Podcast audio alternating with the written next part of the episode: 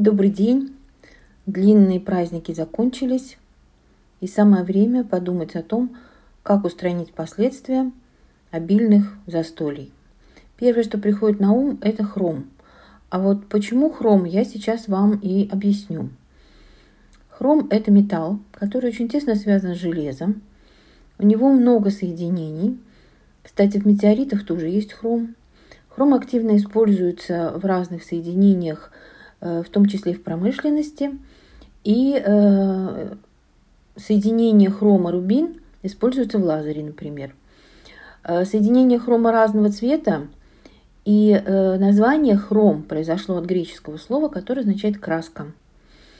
Так что хром очень интересный в этом плане элемент. Хром э, есть как микроэлемент и в растениях, и в животных, и, конечно, у человека. Э, для чего же он нам нужен?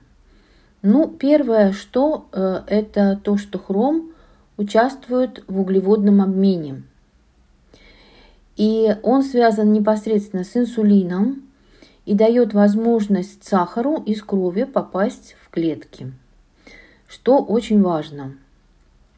Поэтому, как вы понимаете, все проблемы углеводного обмена, начиная от нарушения толерантности к глюкозе и заканчивая сахарным диабетом и первого, и второго типа, это все прямые показания для использования хрома.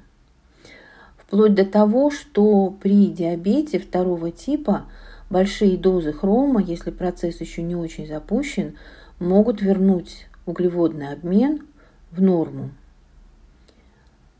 Э, следующее э, показание для использования хрома – это, конечно, программа снижения веса и э, программы омоложения, потому что повышенные сахара э, – это изменение сосудов, это изменение клеток и старение организма в целом. Второе, в чем участвует хром, это белковый обмен, э, потому что хром встраивается и он необходим для такого фермента, который называется трипсин, а он связан с расщеплением белков – Поэтому все программы спортивного питания включают хром. Хром помогает уменьшить жировую клетчатку и нарастить мышечную массу.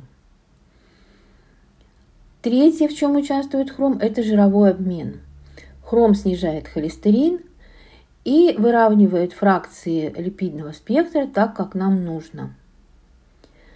И э, еще одна очень важная функция хрома это, она связана со щитовидной железой. И э, даже при дефиците йода хром может встраиваться в щитовидную железу и частично замещать йод. Вот такие интересные функции у хрома. И как вы понимаете, после праздников, после обильного застолья вспомнить о хроме, конечно, очень нужно. Как мы получаем хром?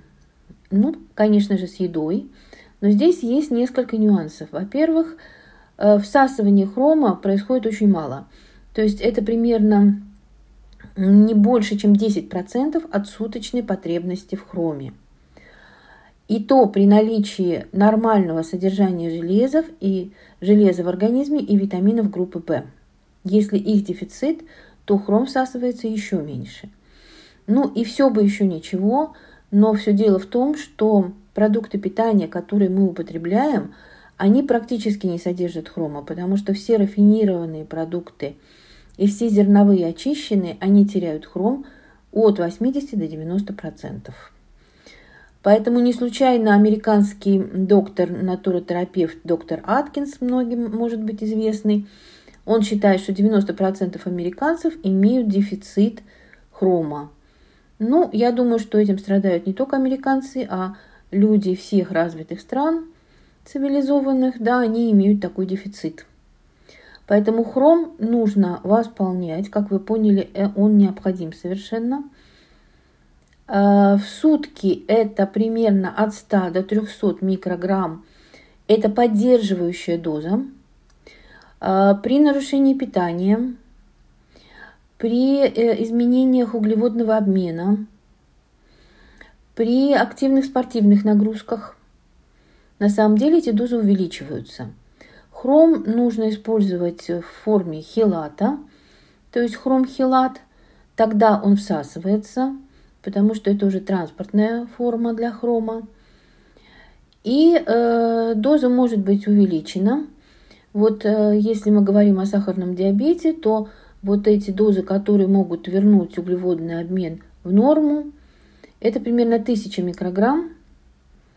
Э, это достаточно большая доза, но на самом деле токсический эффект от хрома может начинаться от 2000 э, микрограмм в сутки. Поэтому э, это тоже допустимо до 1000. Ну, диета все равно, конечно, должна быть. Тут никто не заменяет это. Если мы будем потреблять много очень сахаров, то, конечно, нам и тысяча, наверное, не поможет. Ну и помните, что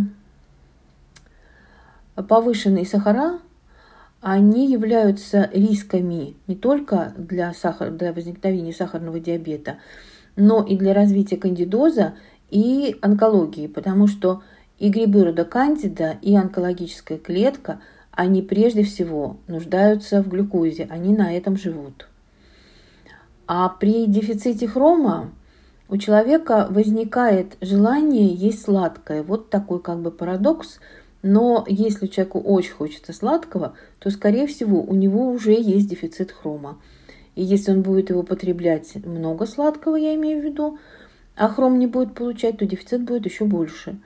Так что хром вам в помощь. Спасибо.